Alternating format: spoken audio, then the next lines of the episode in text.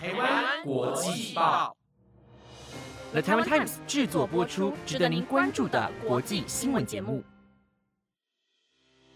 欢迎收听台湾国际报，我是紫云，马上带您关注到今天六月十七号的国际新闻重点。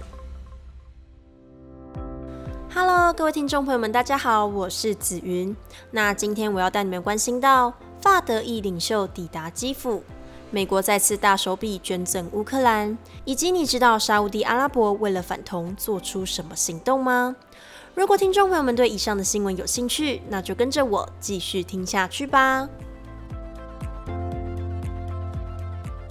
首先带您关心到乌俄冲突，乌俄冲突持续的延烧。各国之间也商讨该如何帮助乌克兰，而就在昨天，乌克兰首都基辅出现了历史性的画面。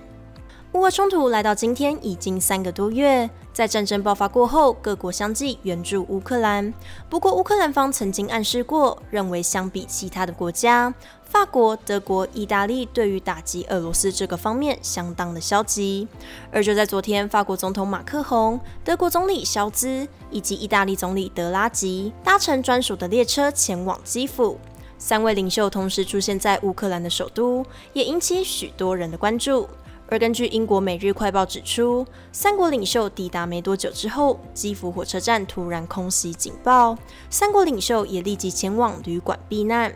不过，当地人对于这个警报也感到相当的平静，因为这并不代表即将发生攻击。不过，对于外来的三国领袖来说，使团们也竖起精神，提起戒心。三国探访基辅的目的，就是为了表达他们对于欧洲团结一致的心。并且将这坚定的讯息传达给乌克兰人民，也表示将会持续他们所安排的所有援助。三国领袖亲自来到基辅，展现出他们对欧洲的团结，借此希望能安慰到乌克兰人民。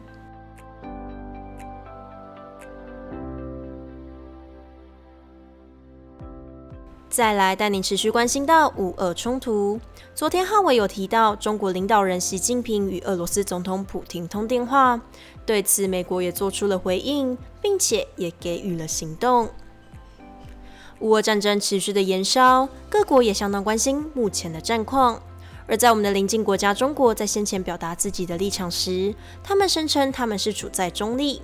而昨天，中国领导人习近平与俄罗斯总统普京通电话，习近平则表示道：“中国愿意支持俄罗斯的立场，包括了涉及主权、安全以及重要问题等等的核心利益。”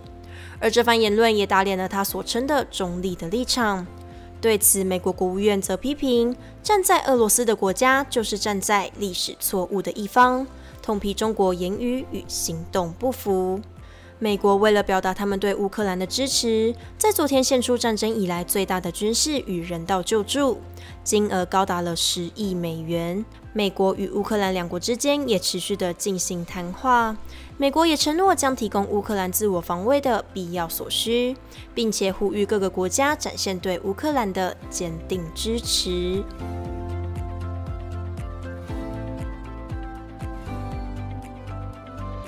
第三则新闻带您关心到疫情消息。疫情持续了两年多，各国的疫苗覆盖率也逐渐的升高。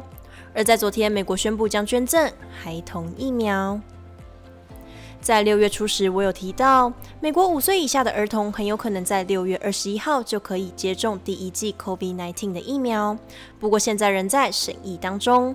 而在昨天，美国国务卿布林肯表示，已经跟联合国支持的 COVID-19 疫苗全球取得机制进行合作，将开始捐赠疫苗给予国外的孩童。目前的国家名单包括了蒙古以及尼泊尔。虽然目前还是有许多家长们为孩童打疫苗保持着保守的态度，不过美国对于国内孩童施打疫苗的情况也相当的积极。除了前面所提的尼泊尔以及蒙古之外，也有计划将疫苗捐赠给孟加拉以及巴基斯坦，给予他们更充分的准备对未来的挑战。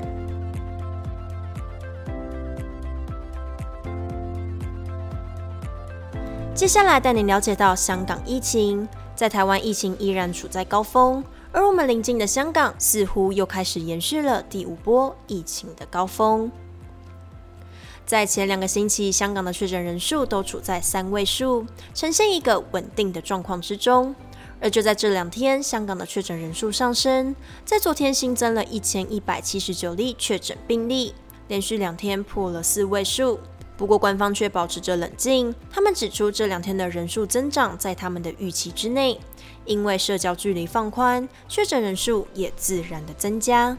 不过香港医师也呼吁，不能就此放松，即使染疫过后，也必须避免自己重复感染。好好思考重复感染对自身身体的长远影响。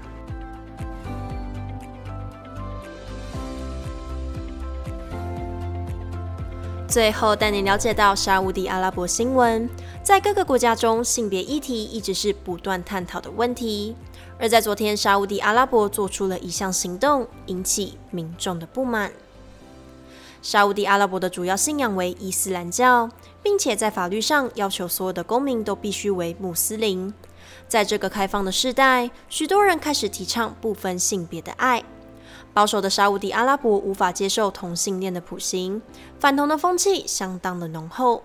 而在最近就有报道指出到，沙地阿拉伯官员以违背伊斯兰信仰与公共道德为由，在首都利雅得的商店当中没收了有彩虹颜色的玩具及服装。有官员宣称，这些彩虹的商品违背了伊斯兰信仰与公共道德，